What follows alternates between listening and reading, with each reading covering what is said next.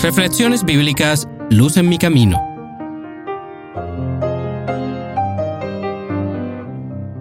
Lucas 13, 1 al 5.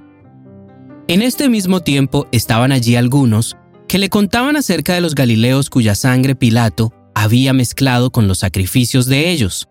Respondiendo Jesús, les dijo, ¿Pensáis que estos Galileos porque padecieron tales cosas eran más pecadores que los demás Galileos? Os digo no. Antes, si no os arrepentís, todos pereceréis igualmente. O aquellos dieciocho sobre los cuales cayó la torre en Siloé y los mató, ¿pensáis que eran más culpables que todos los hombres que habitan en Jerusalén? Os digo no. Antes, si no os arrepentís, todos pereceréis igualmente.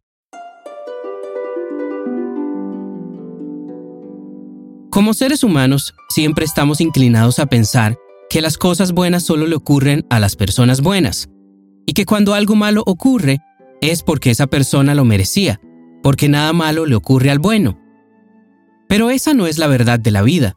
Tanto a las personas buenas y a las malas les puede ocurrir calamidades porque vivimos en un mundo lleno de pecado. Y no debemos olvidar que el pecado entró al mundo por culpa de Satanás, pero la salvación llegó al mundo por medio de Dios. Jesús tenía esto muy claro. Por eso dijo, ¿pensáis que estos Galileos, porque padecieron tales cosas, eran más pecadores que los demás Galileos? Os digo no. Antes, si no os arrepentís, todos pereceréis igualmente. Todos los seres humanos hemos caído en el pecado, pero para todos nosotros, sin importar el pecado que hayamos cometido, está abierta la puerta para la salvación. Lo único que debemos hacer es arrepentirnos.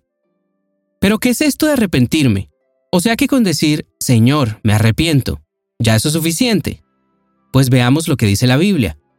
Comencemos por Hechos capítulo 2 versículo 38. Pedro les dijo, Arrepentíos y bautícese cada uno de vosotros en el nombre de Jesucristo, para perdón de los pecados, y recibiréis el don del Espíritu Santo. También leamos Hechos capítulo 3 versículo 19. Así que arrepentíos y convertíos para que sean borrados vuestros pecados, para que vengan de la presencia del Señor tiempos de refrigerio. Arrepentirse de los pecados es dar una media vuelta. No podemos simplemente decir me arrepiento, como si fuera una palabra clave. Al mismo tiempo debe haber un cambio de vida. De lo contrario, serían solo palabras vacías. Veamos lo que dice Proverbios capítulo 28, versículos 13 y 14. El que oculta sus pecados no prosperará, pero el que los confiesa y se aparta de ellos, alcanzará misericordia. Bienaventurado el hombre que siempre teme a Dios, pero el que endurece su corazón caerá en el mal. Aquí vemos otra vez este mismo principio. Debemos confesarle a Dios nuestros pecados y apartarnos de ellos. Decirme arrepiento y seguir viviendo de la misma manera no es nada. Cuando nos arrepentimos debemos hacerlo de una manera sincera, al arrepentirnos podemos hacerlo de dos maneras, como lo hizo Judas después de entregar a Jesús o como lo hizo Pedro después de negar a Jesús. Veamos lo que dice Mateo 27, capítulos 3 y 4. Entonces Judas, el que lo había entregado, viendo que era condenado, devolvió arrepentido las treinta piezas de plata a los principales sacerdotes y a los ancianos, diciendo, Yo he pecado entregando sangre inocente. Pero ellos dijeron, ¿qué nos importa a nosotros? Allá tú. Notemos aquí que Judas se arrepintió y hasta confesó públicamente que lo que había hecho no estaba bien, pero su arrepentimiento no fue genuino. El motivo por el cual sintió el deseo de arrepentirse no fue porque creyese que lo que había hecho estaba mal, sino porque las consecuencias de lo que había hecho no eran lo que él esperaba. Por eso dice el texto, viendo que era condenado, devolvió arrepentido las treinta piezas de plata. Pero la mayor prueba de que su arrepentimiento no era genuino es lo que hizo después.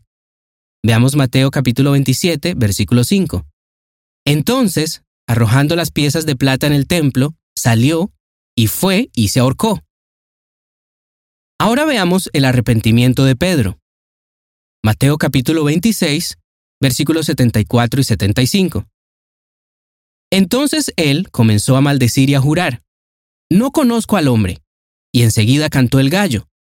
Entonces Pedro se acordó de las palabras que Jesús le había dicho. Antes que cante el gallo, me negarás tres veces. Y saliendo afuera, lloró amargamente. La palabra griega que se usa aquí para amargamente es la palabra picros, que significa una amargura violenta. Así que Pedro, inmediatamente después de negar a Jesús tres veces, y de haber maldecido y haber jurado que no lo conocía, reconoció su error, recordó las palabras de Jesús y salió del pretorio llorando en voz alta y con una amargura casi violenta. A diferencia de Judas, a Pedro sí le dolía de verdad lo que había hecho, y su arrepentimiento fue instantáneo, muy similar a lo que le ocurrió al rey David.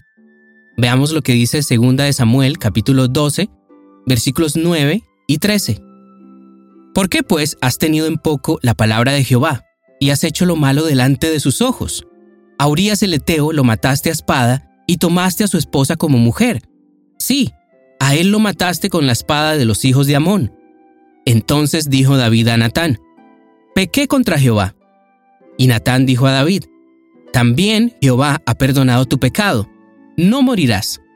En este caso, David también reconoció su pecado y se arrepintió de manera instantánea.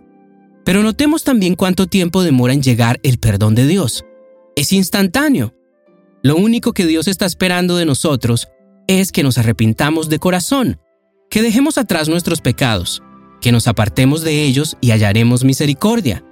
Si estamos caminando por una senda de muerte, entonces debemos salir de ese camino y volver a caminar detrás de Jesús. Por eso dijo Jesús, arrepiéntanse, de lo contrario todos se van a perder. No hay pecado que Dios no pueda perdonar, así que ten fe en las palabras de Jesús y arrepiéntete de tus pecados. Haz como dijo nuestro Señor en Isaías capítulo 1, versículos 17 al 19. Aprended a hacer el bien, buscad el derecho, socorred al agraviado, haced justicia al huérfano, amparad a la viuda, Venid luego, dice Jehová, y estemos a cuenta. Aunque vuestros pecados sean como la grana, como la nieve serán emblanquecidos. Aunque sean rojos como el carmesí, vendrán a ser como blanca lana. Si Dios nos invita con tanto amor a que estemos listos para el regreso de Jesús y que nos arrepintamos de nuestros pecados, entonces hagámoslo. No tenemos nada que perder. Al contrario, ganaremos la vida eterna. Así que ten fe en Jesús. Cree en sus palabras. Luz en mi camino es un podcast de Oíd Ministerio Cristiano, producido por Fe.